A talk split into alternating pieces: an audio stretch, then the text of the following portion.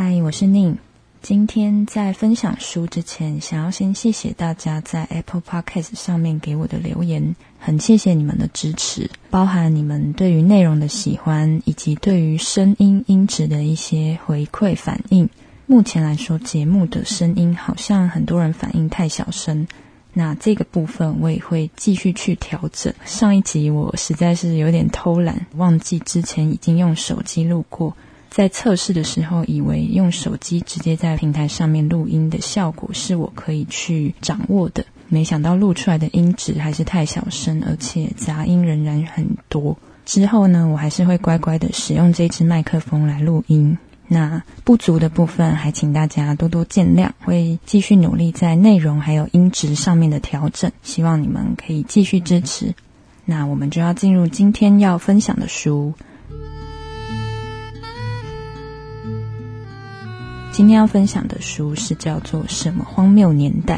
那这本书要谢谢原神出版的小维，他特别分享了两本书给我，因为内容都还蛮有趣的，所以我也会做成两集来分享给大家。今天这本书的标题就叫《什么荒谬年代》，是一本读起来很轻快的小说。我先简介一下它的开头，再来跟大家说它的主题到底在讲什么。故事的开头讲述一个名叫钱伯莲的太太雇佣了一个叫做艾美拉的主角当保姆，因为一些原因而在深夜请保姆带孩子去超市打发时间，结果没有想到引来路人的关注，甚至还被警察刁难。表面上是在质疑艾美拉在超市的行为与时间点很可疑，当时她与朋友还带着一个小朋友在超市里随着音乐起舞。这时候大家可能会纳闷：发生这样的事情又怎么了吗？有什么好大惊小怪的？于是，在这边要加入一个前提：钱伯莲太太是一个白人，而艾美拉是一个黑人。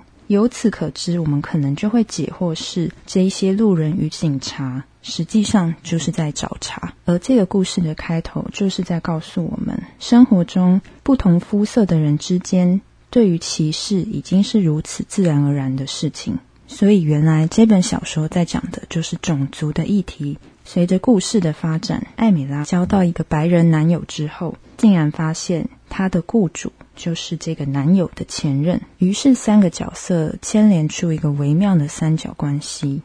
更进一步去展开了一连串探讨种族歧视、阶级、贫富悬殊的问题。而这样的题材也让我联想到最近在看一部影集，叫做《纽约新一革命》。我想跟大家分享的是第一季第十一集，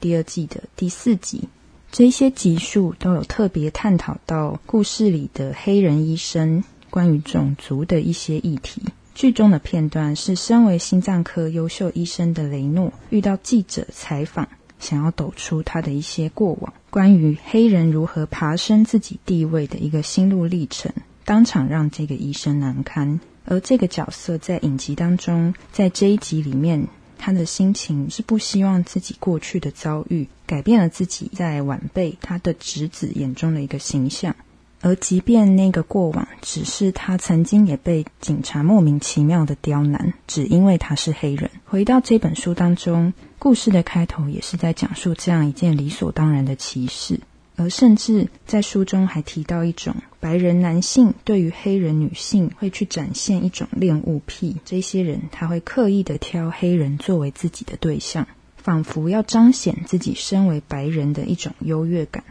这似乎是另外一种病态的、值得去探讨的角度。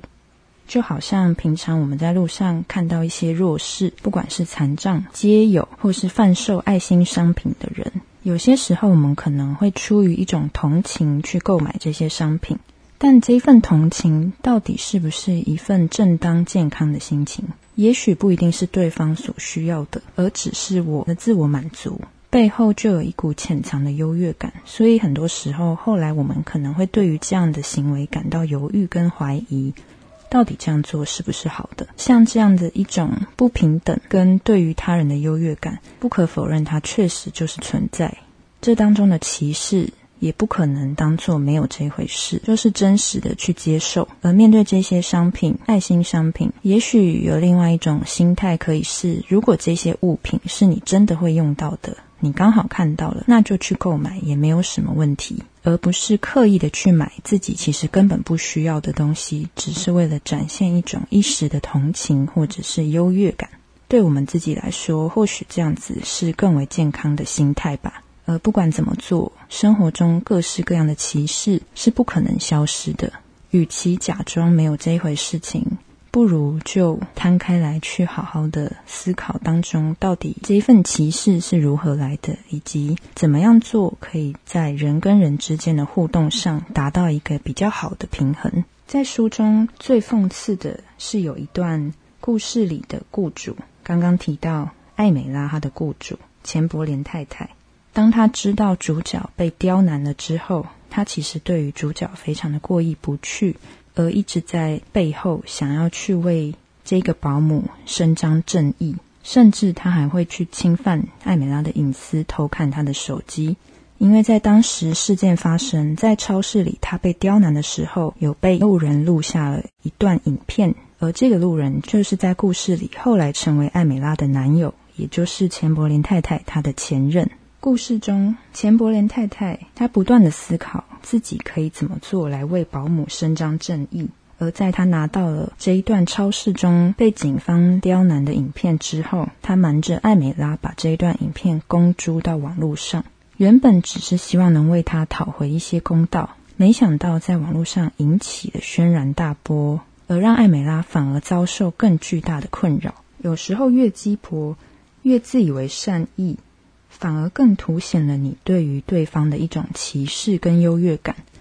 到底是想为对方做什么，还是只是一种自我满足？是这本书让我联想到最大的一个质问：不管是黑人还是白人，不管我们是哪一种种族，其实打从一开始，我们就像钢琴键上的黑与白，它没有什么模糊地带，因为我们生下来的肤色就已经是决定的。歧视也会伴随而来，在男女、在阶级、在地位、在贫富的差距上，每个人本来就会彼此互相的去比较。既然永远不可能避免，也永远无法忽视，意识到了对方的需要，也许不是我们自己认为的善意可以给予的。或许这才是一切问题的开端，也是这本书想带我们去探讨的。那关于刚刚提到的纽约新一革命，也只是因为最近刚好看到有在探讨种族议题的一个片段。如果大家有兴趣的话，也欢迎你们去看这一部影集。那我刚刚分享的是第一季的第十一集以及第二季的第四集，因为每一集没有完全直接的关联，所以如果没有什么时间从头追的话，也可以直接跳着从这一集去看。真的有兴趣再往回追也没问题，所以这就是这一本小说在每一个事件当中都可以让你去看见一些讽刺的部分，也更让我们去看见不同阶级的人他们之间的生活水平是有多么大的差距，而我们能做什么，就是去真真实实的看见，这就是社会写实的一个状态，只是其中一个角落的缩影。我们正处于这样子的一个荒谬年代，只是我们不一定有察觉到那一份荒谬。今天的分享就到这边，我们就下一本书再见喽，拜拜。